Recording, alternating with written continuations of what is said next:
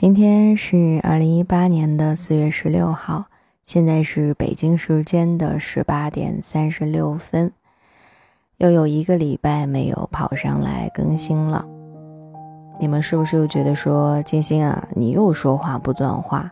前段时间你还说，嗯，我以后会在每天的不是国家法定工作日的晚上。嗯，录制《新之旅时光列车》，然后上传到公众号，结果这才录了俩礼拜，我就消失不见了。其实呢，我确实是挺忙的哈，但是就像之前所说的，不管多忙，我都会咬牙挤出一点时间来录制《新之旅》。但是就上个礼拜的时间，我突然发现一件事情，就是说我与其挤时间出来录音。不如挤时间出来陪陪小开水。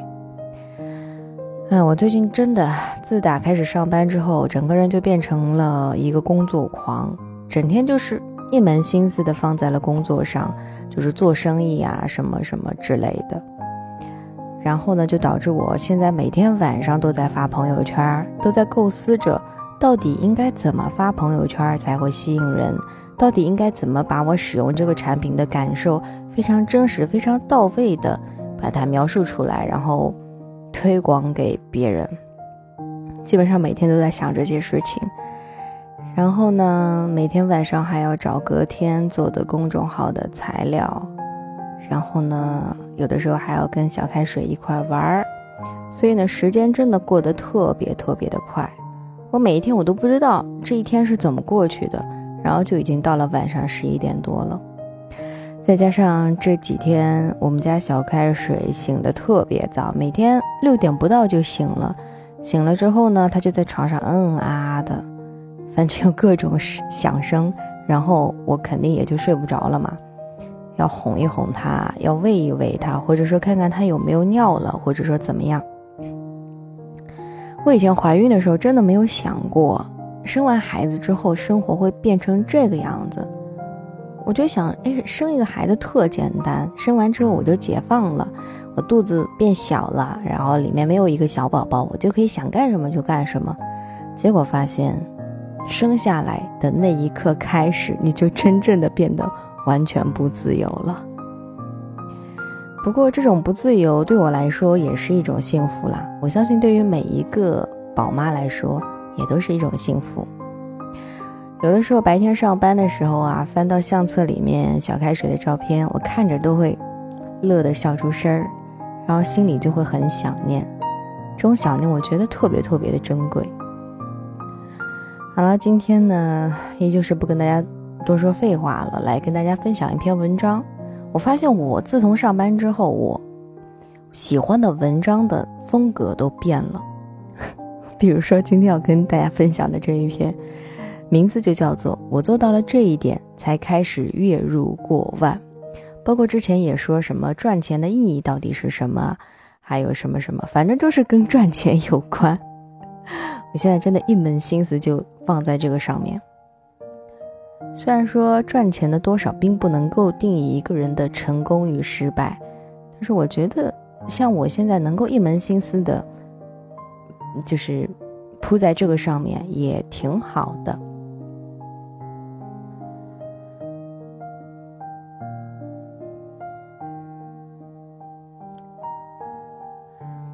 啊，我忘了说，我以后的话还是尽量抽出时间来录《新之旅时光列车》吧。但是可能真的不会录的这么勤了。虽然我说这个话特别像是在打自己一个嘴巴子，打自己的脸，因为之前真的说好的每天都要录的。但是我发现力不从心啊，想象这个理想总是很美好的，但是现实真的真的太骨感了。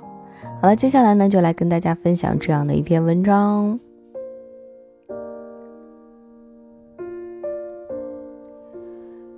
春节在家看《亚尔斯兰战记》，刷这部动画片的时候，朋友问我：“你不是还要写作、考雅思、做心理咨询吗？也没有看你花多少时间呀，就见到你在那看动画，本身也是个上班族。”你哪来那么多时间做这么多事儿啊？我说，正因为我一直都在做事儿，所以看漫画的时间也多呀。朋友没有办法理解。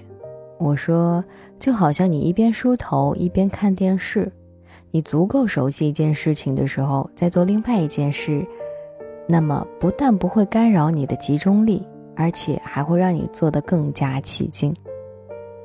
大脑就好像水一样，一潭死水容易发臭。长时间做一件事情，表面上看一心一意，实际上长时间处在抑制做其他事情的心理状态。越是专注，越容易失去热情。就好比银台银行柜台前数钱的工作人员，服务态度总是很不耐烦，但是工作之外的态度呢，又很亲切。啊，我不得不又插一句嘴了。看来我的状况真的和这篇文章到目前为止所描述的状况差不多。我可能也不能够太过于一门心思扑在这个做生意上。扑在这个怎么赚钱上面，我可能也得，嗯，分分心做一点其他的事情。对，没错。一直写作或者学习，我只能够坚持二十分钟。但是如果一边看漫画一边写作或学习，让大脑像水车一样轮替着注入新鲜的水源，那么我就能够坚持两个小时以上，还乐此不疲。后来我月入过万之后，我发现正是这三心二意的做事方式使我得偿所愿。我的心理咨询群里面有一个热爱做烘焙的妹子，他想辞职去做职业糕点师，但是觉得风险太大了，亲友不会支持的，很难坚持下去。我就建议他一边工作一边学烘焙。他说：“虽然我的梦想不切实际。”但是我认为一心二用有点不靠谱，你很难做到极致。哎，关到关于这一点，我又想插嘴了。我真的特别喜欢插嘴，可能是因为我怕整篇文章分享分享下来之后，我想说的那些话在我脑子里面一闪而过又给忘了，所以我必须现必须现在就抓住那一闪而过的想法来说上一说。我我打小就觉得自己不是那种。会一心二用的人，我如果一心二用的话，我干什么事儿我都干不好，很容易出错。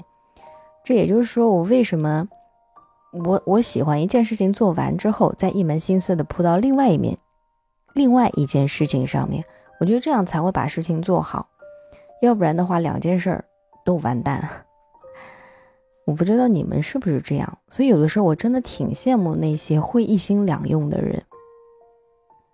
包括哪怕是我在娱乐的时间，我在看电视的时候，我就不允许别人打扰我。我看电视，我也看得特别认真。虽然这只是一种放松自己、娱乐一种娱乐方式，但是我也做得很专心。好，接下来我们继续看。我反问他：“你喜欢烘焙，那么你为了做百分百纯正的柠檬塔，下苦功去学五年，放弃做其他糕点吗？”他说：“我不会，那样太费力了。”我说：“既然你的目标是烘焙师傅，不是柠檬塔大师，也不是巧克力大师，所以你既会做柠檬塔，又会做巧克力，为什么你两个都会呢？因为这样才能够挣到更多的钱，更快的成长啊！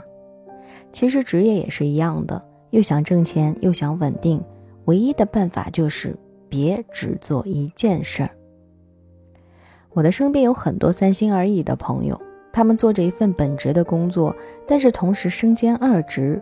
比如我的潜水教练，他原本是大学老师，利用寒暑假期学习潜水，逐步得到了教练资格，最终成为了一个寒暑假在职的潜水教练。在某些人看来，他不务正业，但是在他自己看来，这种三心二意的生活反而让他越来越优秀。不但经济收入更多了，生活热情也更高了，安全感也更足了，每一天都是自信满满的。多数人都拥有自己不了解的能力和机会，但是只有少数人可能做到未曾梦想的事情。我最喜欢的漫画家。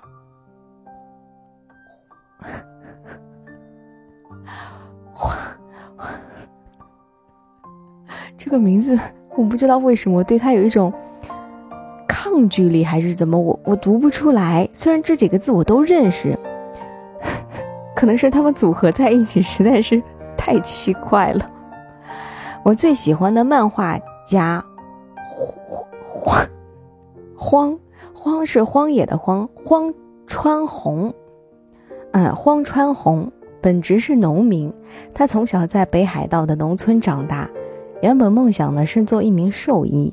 接触漫画之后，决定成为一名漫画家，但是农舍工作强度很大，从早上六点到晚上八点，每日忙于农活，连假期都没有。荒川弘走红之后，很多人都问他同一个问题：“你哪来的时间画漫画？”他回答道：“不要睡觉就好啦。”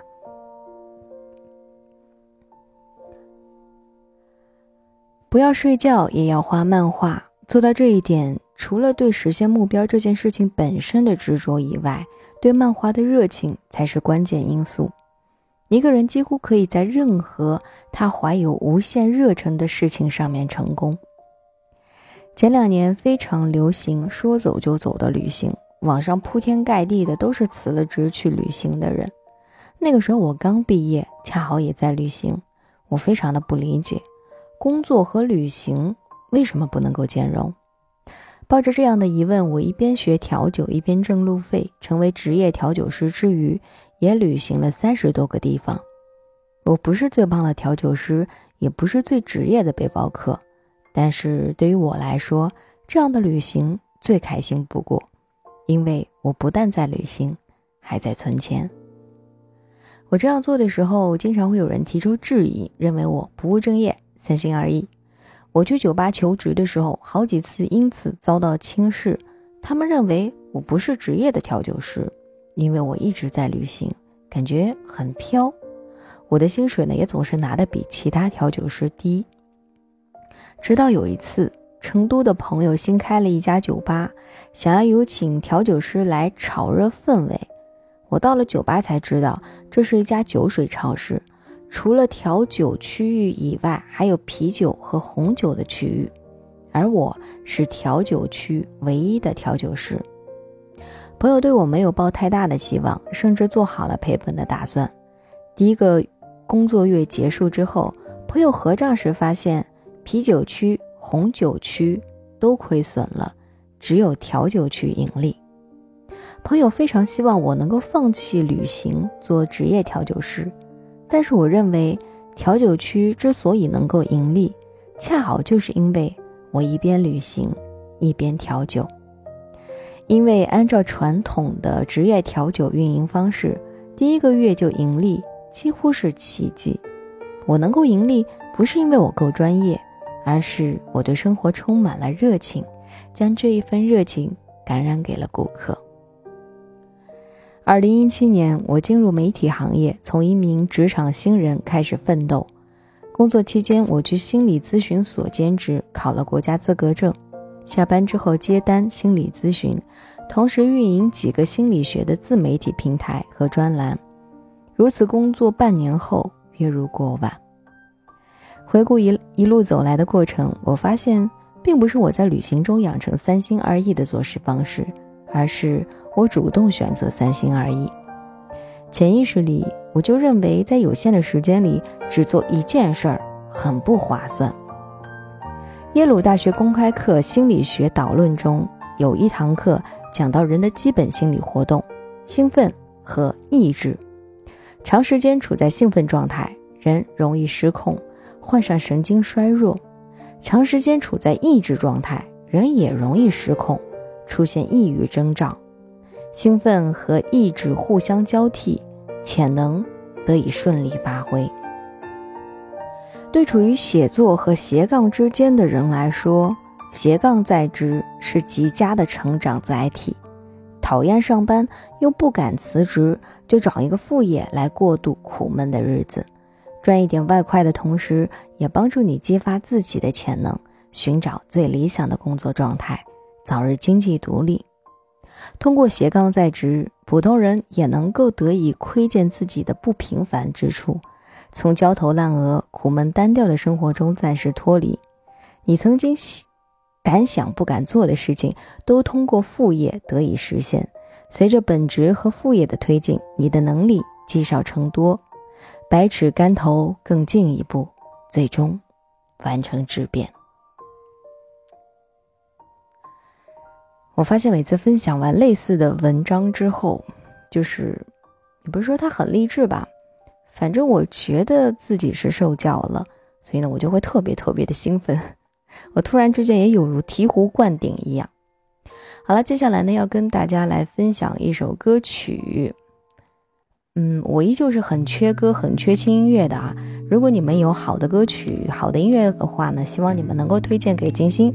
这首歌曲呢，是我们家开水爸爸推荐给我的，来自金纯的《看清》。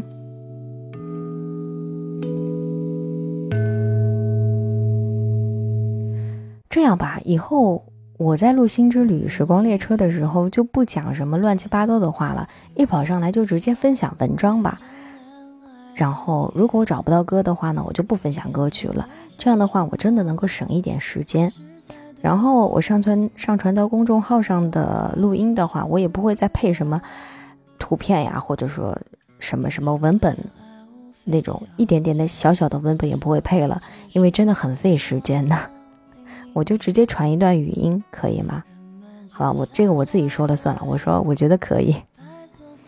然后就是也当是，嗯，我在喜马拉雅上不是还有一个专辑叫做《练练我的渣渣普通话》吗？我觉得一个礼拜没有来读文章，我刚刚在读的时候好多地方都有读错，然后整个人就觉得。